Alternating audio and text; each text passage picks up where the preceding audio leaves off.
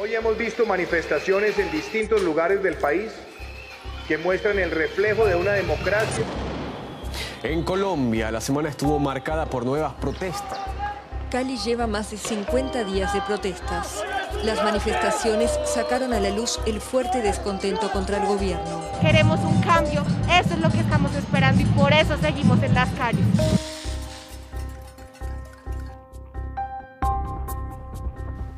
Bienvenidos a Colombia en formato realidad, un podcast de crónicas del inefable.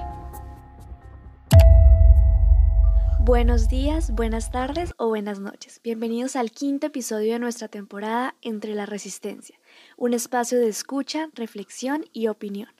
En esta ocasión ponemos en el micrófono a otro invitado, el joven Jonathan Steven Galvis. Bienvenido Steven, gracias por acompañarnos y te pedimos el favor de que te presentes a los oyentes y les cuentes un poco más sobre ti. Muy buen día a todos los espectadores que estén con nosotros el día de hoy escuchando este podcast y compartiendo este agradable espacio. Mi nombre es Steven Galvis, soy estudiante becado de la Universidad Pontificia Bolivariana del pregrado de Derecho. Tengo un curso en promoción de derechos humanos de una de las instituciones educativas que, pues a mi parecer, ha aportado muchísimo en sacar adelante el potencial laboral y técnico del país, que es el SENA. Mi posición en general es aquella en donde yo considere que está lo correcto, donde está el camino, ¿sí? A veces independientemente incluso de quién lo proponga. Mi posición respecto al paro nacional es a favor. A mi parecer es que hay muchísimas razones y problemáticas que el país estaba afrontando que hacen que la manifestación pública sea más que legítima así como las jornadas del paro nacional. Solamente me gustaría hacer una salvedad, y es que a mi parecer, desde mi punto de vista eh, de pronto ideológico o lógico tal vez, no, apoyo el vandalismo, no apoyo eh, la delincuencia que se pueda presentar en el marco de las protestas pacíficas en el paro nacional, ya que esos grupos selectos de individuos que se dedican a la destrucción de la propiedad pública, a la destrucción de los locales, de los negocios que se encuentran en los, en los recorridos de las marchas, ese grupo pequeño que no representan ni siquiera al, al, al 20% de las personas que se manifiestan públicamente por sus derechos, lo que hacen es generar una estigmatización por parte de la sociedad que los medios de comunicación se aprovechan para resaltar y así tratan de deslegitimar las causas del paro, cuando en verdad son muchas las problemáticas que, la legitiman.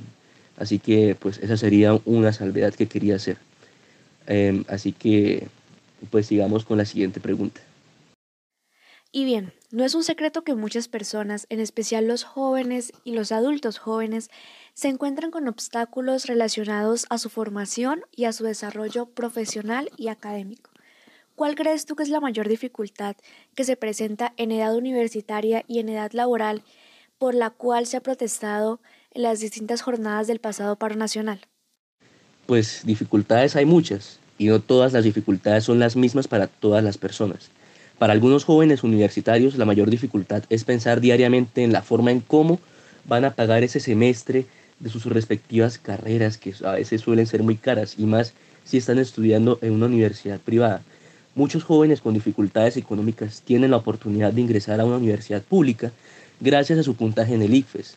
Sin embargo, hay personas que se siguen quedando por fuera debido a, la gran competencia que hay por conseguir un cupo en una universidad pública, incluso si tienen un buen puntaje, un puntaje adecuado en las pruebas del ICFES. Además, pues, por otro lado, una dificultad que nos afecta absolutamente todos los jóvenes es la incertidumbre laboral. Es ese temor de salir por primera vez al mundo laboral en búsqueda de un empleo en donde pueda poner eh, llevar a cabo esos conocimientos que adquirí durante cuatro o cinco años de, de estudio en la universidad y con un salario que recompense la quemada de pestañas, el esfuerzo académico y la inversión económica. Eso en caso de que usted busque pues un empleo. La otra opción, que también sigue siendo muy difícil, pero tampoco imposible, vendría siendo emprender una propia empresa, un propio negocio.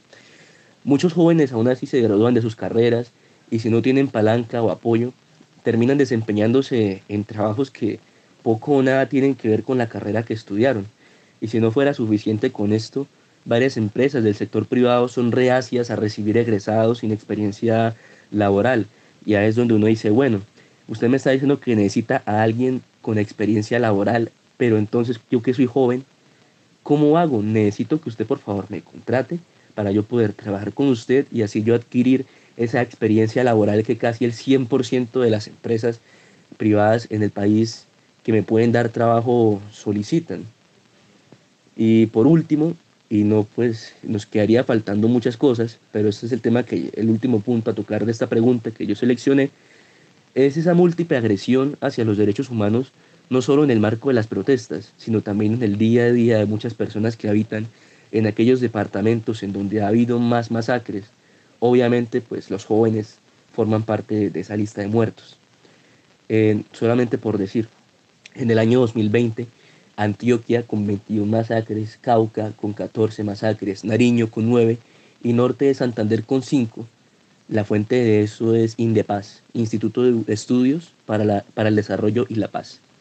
Entonces, no solamente es con lo del trabajo, no solamente es con el empleo o los estudios, ahora también los jóvenes de muchas áreas del país tienen que enfrentarse a ese temor de incluso perder la vida, lo cual es algo preocupante cuando el Estado se compromete a garantizar el respeto a la vida.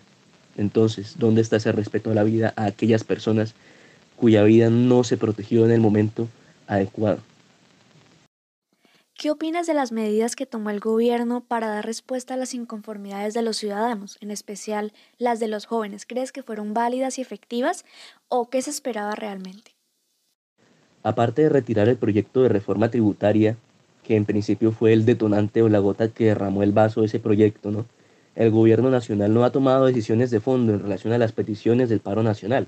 Y no hablo necesariamente de peticiones hechas por quienes se hacen llamar representantes del paro nacional, como pues el Comité Nacional de Paro, sino de la gente de a pie, de aquellas cuyas necesidades casi que son ignoradas, pues por las personas que, independientemente si se identifican con izquierda o con derecha, buscan de una forma u otra aprovecharse de las necesidades y la agitación social, eh, ya sea para ganar fama, popularidad, votos, eh, apoyo político, etc.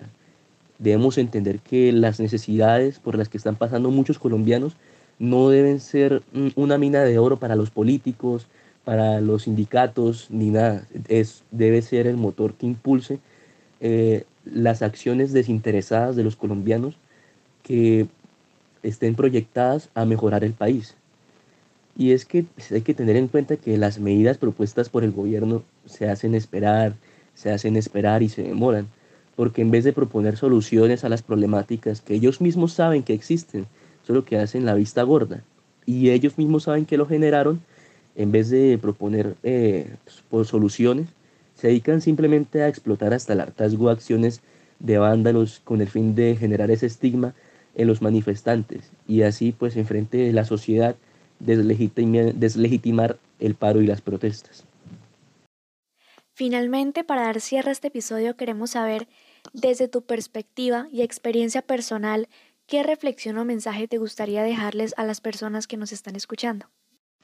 Primero que nada, mi invitación es que todos desarrollemos tolerancia cero con la corrupción, desde el puesto y las responsabilidades que nos corresponda en cualquier momento de nuestras vidas.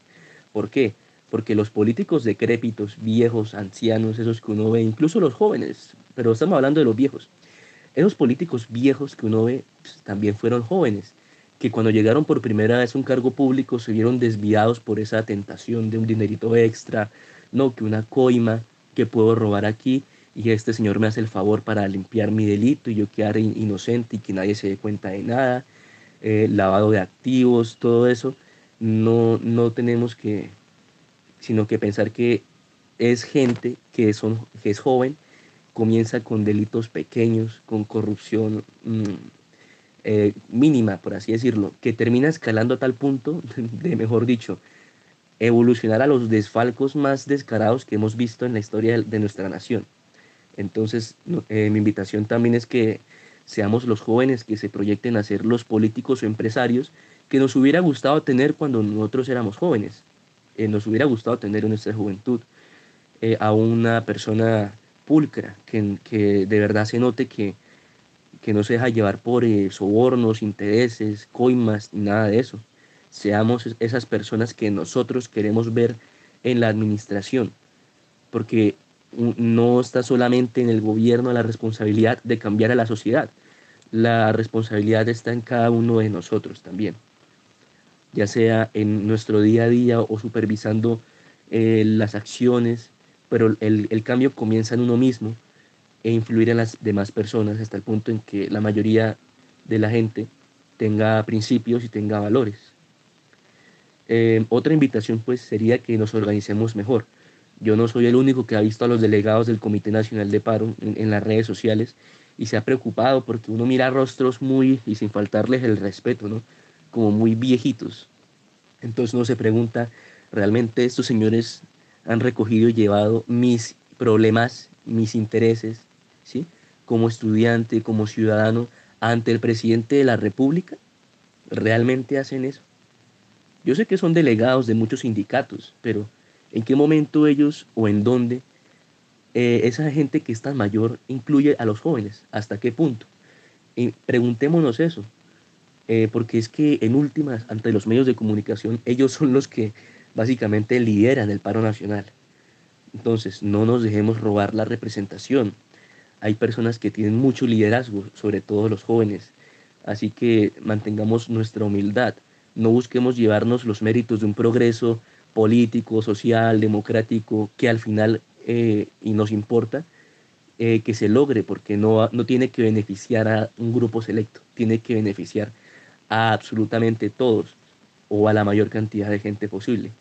Busquemos ser cada día una mejor versión de nosotros, renovemos nuestras ideas y nuestros pensamientos no, por, mm, por favor, no nos vayamos a ser fanáticos de ideologías obtusas y rígidas que buscan perpetuarse, perpetuarse perdón, en las mentes como, como si fueran de piedra.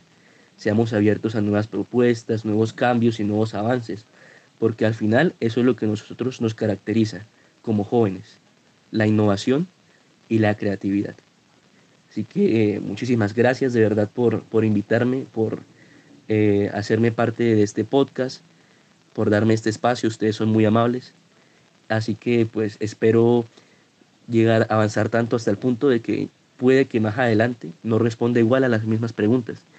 Vamos a ver cómo progresa todo esto del paro y a ver qué se puede comentar más adelante. Que tengan muy buen día y gracias a todos por estar presentes el día de hoy. Bien, Steven, y agradeciéndote nuevamente por tu tiempo y por tus palabras, nos despedimos deseándoles una excelente semana y esperamos tenerlos de nuevo el próximo martes. Hasta luego.